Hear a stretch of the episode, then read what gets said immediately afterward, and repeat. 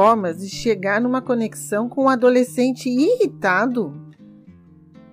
A mãe da Paulinha ficou desconcertada com o posicionamento da filha. Será que a adolescente não compreendeu a boa intenção da mãe? Seria pela confiança de que há compreensão mútua e confiando que nos importamos com as necessidades uns dos outros? E assim pode ser uma forma de evitar conflitos tão dolorosos? No episódio 8.1, o anterior, a mãe da Paulinha pensou em algumas motivações e estratégias para economizar tempo, para reduzir a intensidade da filha diante dos conflitos.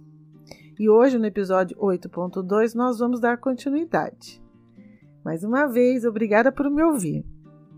Quando você conta a sua experiência, como foi o caso da mãe da Paulinha, com a intenção de gerar uma conexão de qualidade e aproximação com a filha, é possível que não seja compreensível para outra parte que deseja as contribuições que você oferece e empatia? Estamos aqui nas pitadas de girafeto validando os sentimentos da mãe da Paulinha, da filha também, e aí que se abrem trilhas de diálogos para cuidar da vulnerabilidade de ambas. O indicador para gerar confiança de um adolescente é estabelecido quando oferecemos uma presença de qualidade. Todos nós, mães responsáveis, temos um radar interno. Nossa intuição é como uma usina natural de empatia. Exercite a sua. Essa habilidade pode ser intensificada e fortalecida pela construção de relações significativas as adversidades que aprendemos com os nossos antepassados precisam ser adequadas com as realidades atuais. Mesmo diante de situações mais desafiadoras, é possível e inevitável os ruídos na comunicação com os nossos filhos e com os nossos entes queridos. Já a linguagem corporal da Paulinha imprime um incômodo o gestual também, e é uma forma de linguagem, você sabia? Será que a mãe da Paulinha poderia ouvir de outras pessoas, de outros adultos? Nossa, como essa filha é estúpida! E os adolescentes gostam mesmo de afrontar, não é? a gente ouve isso normalmente. Os adolescentes precisam de um conjunto maior de palavras para poder expressar todas as suas emoções isto é, um vocabulário mais rico para poderem ler as pistas que indicam os sentimentos de outras pessoas e os deles mesmos. Mesmo. Nesse caso, as pitadas de, gira, de girafeto de hoje, o que de fato incomodou a Paulinha é que ela não ouvia a professora com máscara. Já a mãe, por não ouvi-la, aqui configura em fatos, né? E não observação, por julgamentos, imaginou que foi uma colega que a irritara. Para obter informações mais detalhadas, eu abro espaço de diálogos com você. Acesse minhas redes sociais. Podemos conversar. Vamos lá.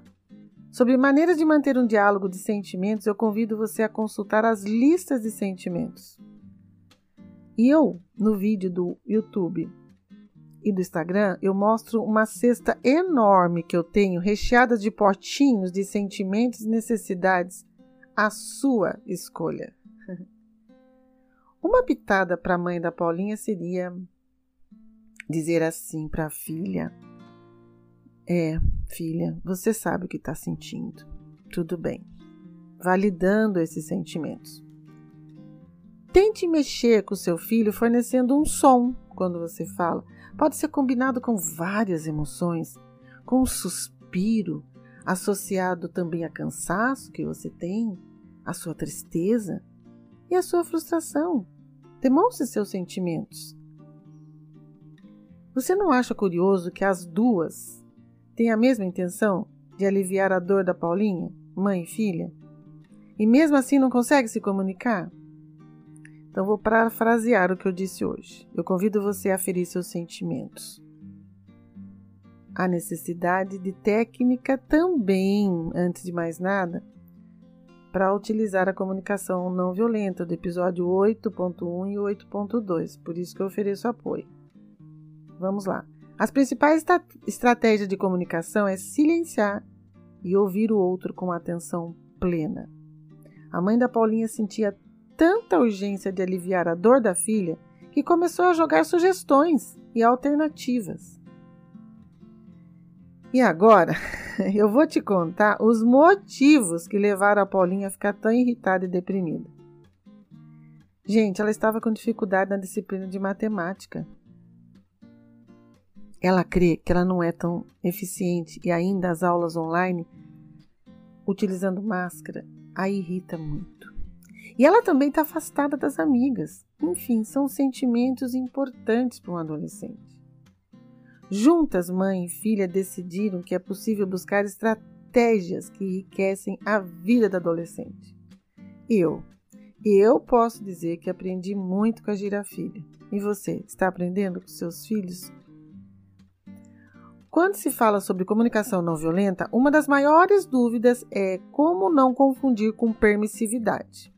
Porém, você também acredita que os dois conceitos estão separados? apenas por uma linha tênue, saiba que entre eles existe uma grande diferença. Discutiremos essa diferença numa próxima pitada de girafeto. E eu gostaria muito que você compartilhasse esse áudio do podcast. Eu sou Arlete, aqui no Dalpino, a mãe girafa.